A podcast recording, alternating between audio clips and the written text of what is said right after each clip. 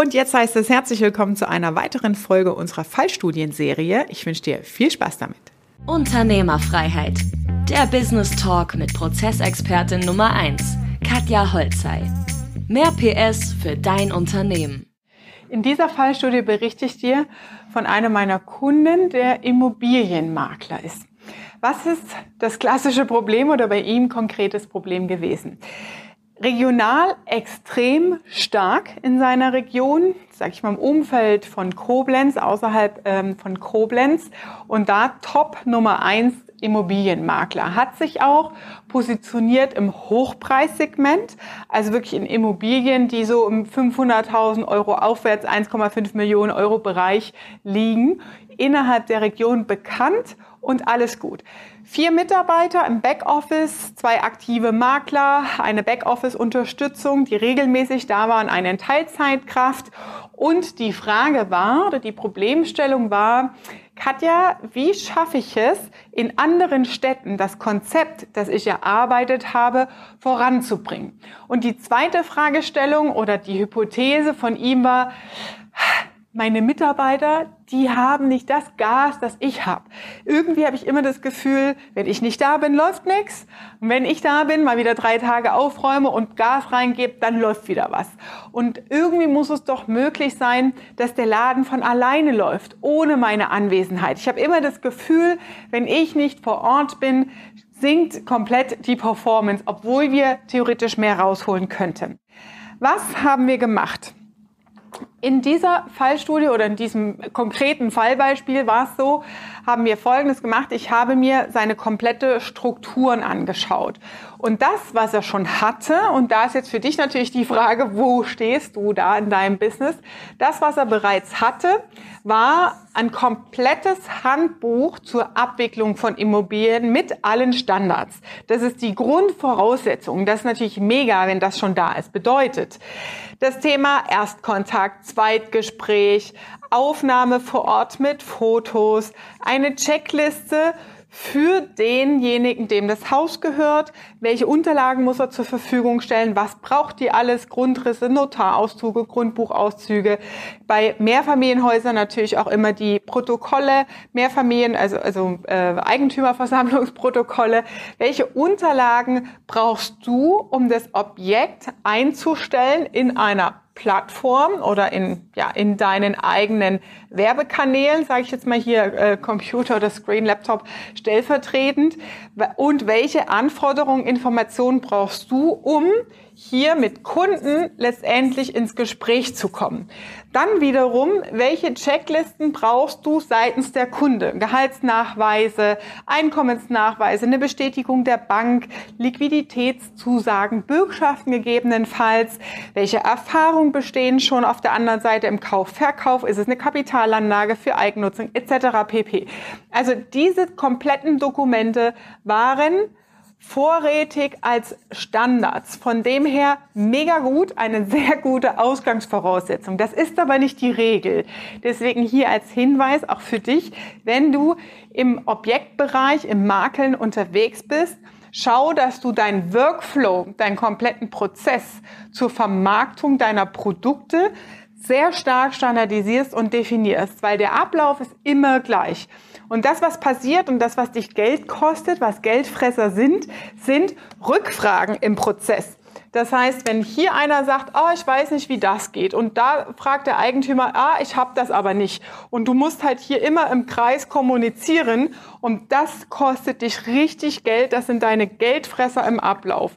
Wenn du das standardisierst, dann haben deine Mitarbeiter, auch neue Mitarbeiter, einen Leitfaden, eine Checkliste, alles richtig zu tun. Das heißt, je länger sie arbeiten, wissen sie das sowieso auswendig. Aber was du einfordern kannst und was dann deine Führungsebene am Unternehmen von außen ist, ist, hast du es geprüft. Hast du eine Unterschrift drunter gemacht? Ne? Das sind alles solche, ja, sag ich mal, Spielzeuge, Werkzeuge, die du nutzen kannst, damit es auch wirklich nach deinen Anforderungen, nach deinen Standards, Qualitätsmaßstäben eingehalten wird. Ja, heißt, Mitarbeiter unterschreibt, Checkliste ausgefüllt, fertig. Dann geht's weiter. Und damit stellst du Stabilität in deinen Abläufen, in deinen Workflow sicher. Also Schritt eins ist, hab Prozesse und Standards innerhalb dieser Prozessschritte. Ja, das sind jetzt mal stellvertretend die Prozessschritte, damit hier hinten Cash rauskommt und du in dieser Zeit auf Geschwindigkeit kommst und keine Geldfresser hier in deinen Abläufen hast. Punkt eins.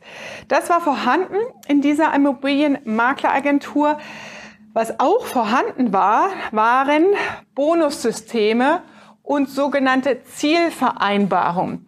Das ist der Motivator für die Mitarbeiter, mit deinem System zu arbeiten. Haken an der Geschichte ist allerdings, dass er das unabhängig von den Ergebnissen ausgeschüttet hat. Und damit erziehst du dir Mitarbeiter in die Passivität. Also bedeutet, Mitarbeiter sind eingestiegen und wenn du im Hochpreissegment ab 500.000 aufwärts makeln willst, dann musst du natürlich ein gewisses Standing haben und als Makler auch schon mit einem dicken Auto vorfahren und gut aussehen, gut gekleidet sein, damit du in der Liga derer, denen die Häuser gehören, mitspielen kannst, auf Augenhöhe ins Gespräch kommst. Was hat er gemacht? Er hat den ersten Mitarbeitern bereits ab ersten Tag komplett ausgestattet mit einem dicken Auto und das war jetzt kein Golf in einer guten Ausstattung, sondern wirklich Audi, BMW, Mercedes aufwärts, voll ausgestattet, plus eine Klamottenpauschale, plus schon Bonus ab Anfang. Das heißt, was gefehlt hat hier, war der Personalentwicklungsprozess. Heißt eine Einarbeitungsphase, dann, ähm, man, ich sage dazu immer Onboarding, ja, wo der Mitarbeiter erstmal so drei Monate quasi prüft oder nachweist, ist er denn geeignet für den Job? Oder hast du vielleicht eine Fehlbesetzung gemacht? Dann hier das ganze Thema 100 Tage Frist, ne, eine Schonfrist, wo man sagt, okay, wenn das erreicht ist, dann kommt der Dienstwagen, dann kommt vielleicht der Bonus und dann kommt vielleicht auch der Armani-Anzug. Und dann hier erst reinzugehen in den Personalentwicklungsprozess mit einer Zielvereinbarung, wo du schrittweise Bonusausschüttung und Beteiligung etc. anpasst. Heißt, im ersten Modell hast du vielleicht 5% Gewinnbeteiligung oder Umsatzbeteiligung, ich würde es eher auf Gewinn machen, dann hast du vielleicht 10%, dann 15% und ab einem Gesamtumsatz in der Höhe von, ähm, sagen wir mal, 3,5 Millionen jetzt in dem Bereich, das ist ja Volumenumsatz, da bleibt ja nur die Maklerprovision am Ende bei dir hängen, wenn du das Gesamtumsatz nimmst, ähm, dann bekommst du nochmal einen zusätzlichen Bonus. Du könntest hier zum Beispiel auch nach den 100 Tagen die Komplexität erhöhen in der Personalentwicklung. Das bedeutet, dass er in den ersten 100 Tagen nur Objekte bis 500.000 macht, also das, was relativ einfach ist, wo der Umgang anders ist und dann erst die Komplexität erhöhst mit ab 500.000 und zum Beispiel auch ähm, riskante Projekte. Also die, die mit Risiken hinterlegt sind, heißt Baumängel, großer Renovierungsaufwand, wo du argumentativ in der Verkaufstechnik als Makler und Verkäufer nochmal einen viel höheren Anspannungsgrad hast. Das heißt, dass das Bonus- und Zielvereinbarungssystem des Money, was am Ende rauskommt in der Motivation, ein aufeinander aufbauendes System ist und die Mitarbeiter so immer wieder angehalten sind und auch eine Perspektive haben, das nächste Level zu erreichen. Heißt, wir haben das angeschaut, da hatten wir einen Haken relativ schnell dran, weil die Standards, wie sie gemacht wurden, inhaltlich auch echt sehr gut waren. Das haben wir ausgerollt und wir haben die Mitarbeiter integriert in den Veränderungsprozess. Denn das, was auch darüber hinaus notwendig war, war den kompletten Managementkreis zu etablieren. Das heißt, hier eine Strategie haben wir entwickelt für das Geschäftsmodell. Und das Ziel war, ein neuer Standort in Trier kam dazu und ein neuer Standort in Frankfurt am Main zwei neue Standorte nach diesem System weiter aufzubauen. Das heißt, das Wissen, das vorhanden ist, bei Mitarbeitern, die schon länger dabei sind, weiterzugeben an neue Mitarbeiter, dort Standorte aufzubauen und gleichzeitig alle Tätigkeiten, die Backoffice-Tätigkeiten sind, E-Mail zu zentralisieren für alle Standorte. Darüber hinaus in der Strategieplanung war geplant, in die Online-Sichtbarkeit zu gehen. Heißt, es mussten Online- und Social-Media-Kanäle her. Und das war super, weil wir dann quasi rausgefunden haben, welcher Mitarbeiter hat denn da Lust drauf, vor der Kamera zu stehen und immer mal über seine Objekte und Fallbeispiele von den Immobilienprojekten zu sprechen. Das hat nochmal einen hohen Motivationsanteil gehabt und der Effekt ist natürlich jetzt, dass das ganze Team vertreten ist und mehr ja in der Sichtbarkeit als Team auch wahrgenommen wird und nicht mehr der Inhaber selbst. Ja, das heißt, du erziehst hier auch deine Unternehmensstruktur dahin, dass nicht alle beim Chef immer anrufen und jeder Kunde was vom Chef will, sondern in die Online-Sichtbarkeit wurden alle Mitarbeiter integriert. Bedeutet, wenn wir jetzt hier Jahreswechsel haben, Dezember, Januar, haben wir eine Strategie, ein Konzept festgelegt, was steht dieses Jahr an. Dann geht's natürlich hier in die Prozesse und Systeme, die Prozesse, die bestehen, zu kopieren auf weitere Standorte. Dann ein Kennzahlen, KPIs, Key Performance Indicators, die englische, der englische Begriff zum Thema Kennzahlen, Kennzahlen zu entwickeln, in einem täglichen 10-Minuten-Gespräch eine Kommunikationsstruktur aufzubauen, neue Projekte zu integrieren und aktiv mit den Zielvereinbarungen weiterzuarbeiten, um am Jahresende hier das Bonusgespräch zu führen in Abhängigkeit der Zielvereinbarung und dann wieder zu schauen, okay, wie sieht das fürs neue Jahr aus? Was war der Hebel und Effekt hier? Viele Unternehmer haben gute Ideen und das, was fehlt, ist die Sicherheit im Handeln.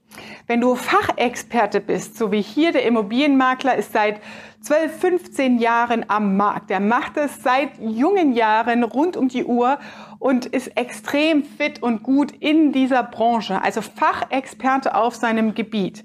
Und das, was dann fehlt, sind die Führungskompetenzen im Management, die Mitarbeiter richtig zu recruiten, einzustellen und nachhaltig solche Prozesse und Strukturen systematisch aufzubauen, um sie an andere Standorte weiter auszubauen. Und da hat einfach das Wissen gefehlt, wie funktioniert das Ganze und ist das, was ich mir jetzt hier ausgedacht habe, überhaupt richtig? Da braucht es wirklich diesen Blick von extern zu sagen, ja klar, das und das, die Bausteine sind richtig, das ist das Gesamtbild und jetzt Attacke. Was war das Ergebnis und was kam raus letztendlich? Der, Im ersten Schritt wurden, hatte der Marvin nur 3000 Euro investiert. Plus, wenn du die Social Media Kampagnen, Werbebudget etc., Recruiting, neue Mitarbeiter wurden eingestellt, dazu rechnest, kannst du in der Größenordnung in Summe von 12.000 Euro rausgehen.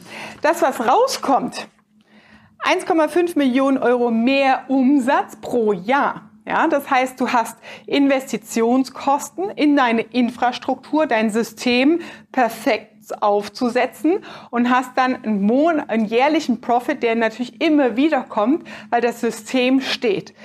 Dauer, wie lange hat das Ganze gedauert? In Summe hat dieser Veränderungsprozess neun Monate gedauert, um die ersten Effekte, die ersten monetären Effekte zu erzielen. Was ist darüber hinaus als Nutzen rausgekommen? Abgesehen jetzt mal von der Quantifizierung im Geld.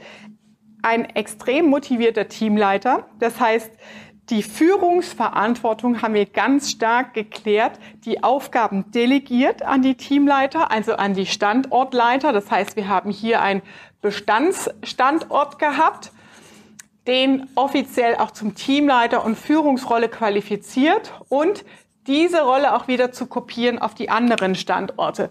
Da haben wir extrem viel Motivation rausgeholt und das zeigt sich natürlich auch hier letztendlich am Umsatz. Das heißt, wir haben die komplette Infrastruktur entwickelt, einmal aufsetzen und jedes Jahr diesen Umsatz rausholen. Natürlich ist es etwas Aufwand. In dem Fall waren es nur neun Monate, was aber für ein Geschäftsmodell, das zusätzlich, also er war ja schon im Millionenbereich, was Umsätze anging, was nochmal zusätzlich 1,5 Millionen pro Jahr rausgebracht hat. Das war ein Beispiel aus dem echten Leben für Immobilienmakler, Immobilienberater, Baubranche. Es gibt ja inzwischen auch Fertighäuser, die vertrieblich orientiert arbeiten. Also das sind Ideen, die du für diese Branche mit nutzen kannst und für dich natürlich anwenden kannst. Das war Unternehmerfreiheit. Der Business Talk mit Prozessexpertin Nummer 1, Katja Holzhey. Du willst keine Folge mehr verpassen, um dein Unternehmen mit PS auf die Straße zu bringen? Dann abonniere jetzt den Podcast und folge Katja auf Instagram.